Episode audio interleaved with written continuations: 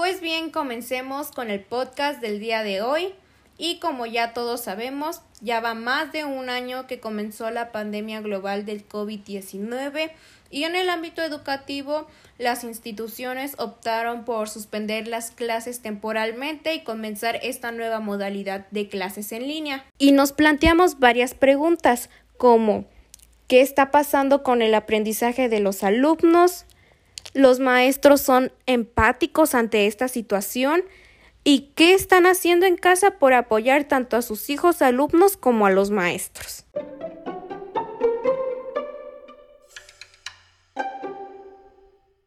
Primero debemos de ser realistas, que a pesar de que nos encontramos en esta época en la que la tecnología está a disposición para la gran mayoría o para aquellos que tienen la oportunidad y que aparte hay un gran, pero gran dominio de dispositivos electrónicos, pues nadie, sinceramente, se encontraba preparado para la educación virtual.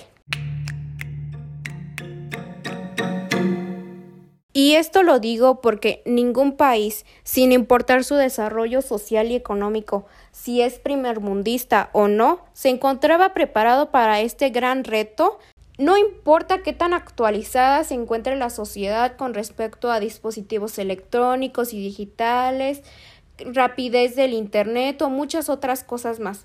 Si nosotros no contamos con la capacidad de adaptación o intentamos desarrollarla, no servirá de nada contar con todos estos recursos.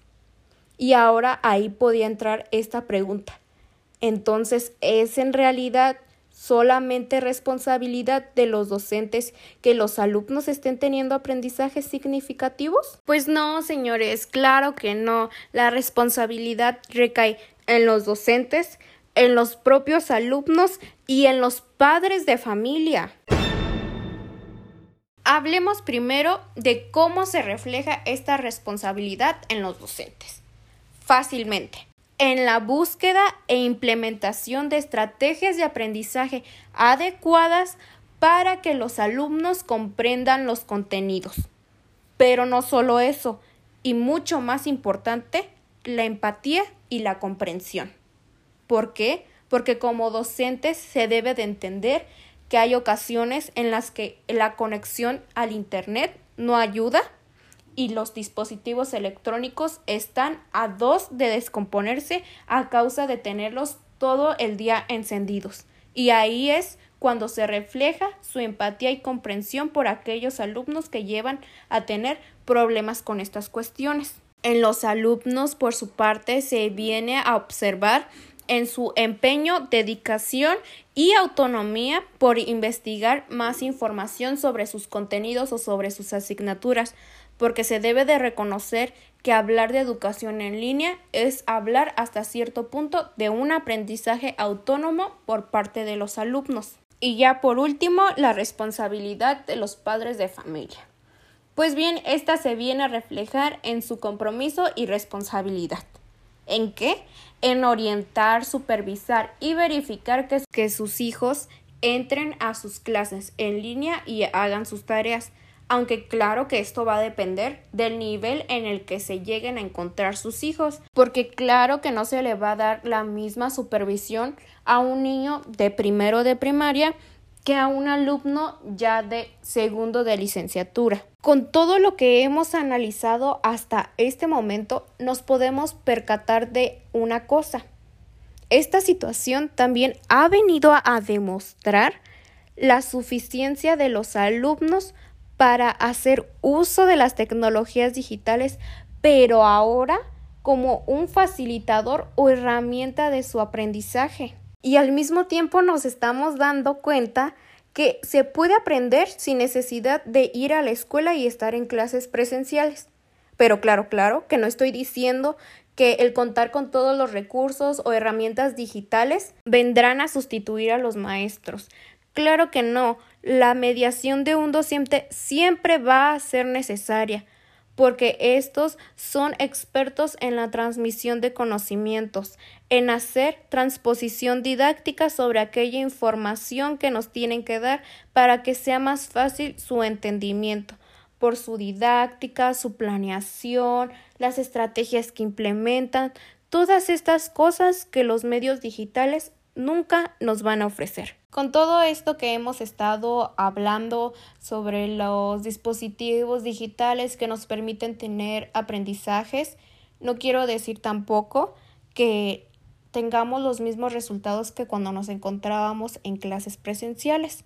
¿Por qué? Porque nosotros mismos podemos observar que esta poca interacción que hemos tenido con nuestros compañeros, con nuestros docentes, a causa pues del confinamiento, hace que esta tarea de adaptación, que es la que hemos estado hablando desde el inicio del podcast, sea aún más difícil de esta nueva modalidad de clases en línea.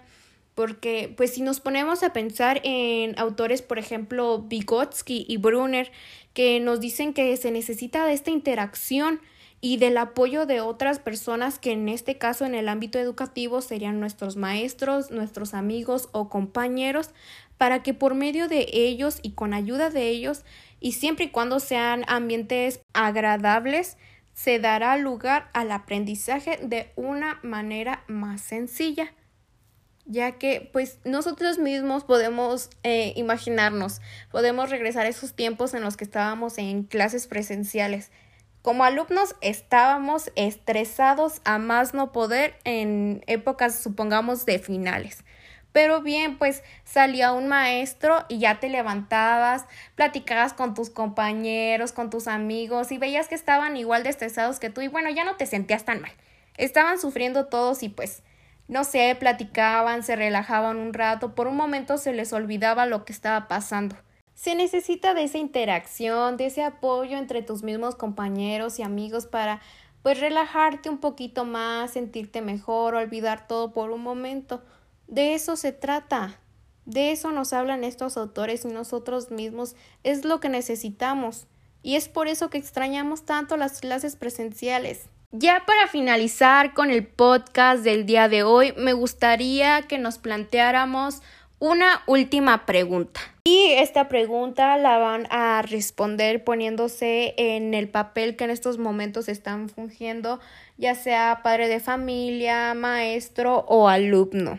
La pregunta es la siguiente. ¿Estás poniendo todo de tu parte para hacer de esta situación un poco menos difícil?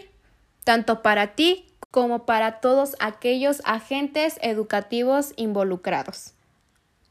Pues bien, con esto yo me despido. Soy Juliana Torres Cervantes y nos escuchamos en la próxima.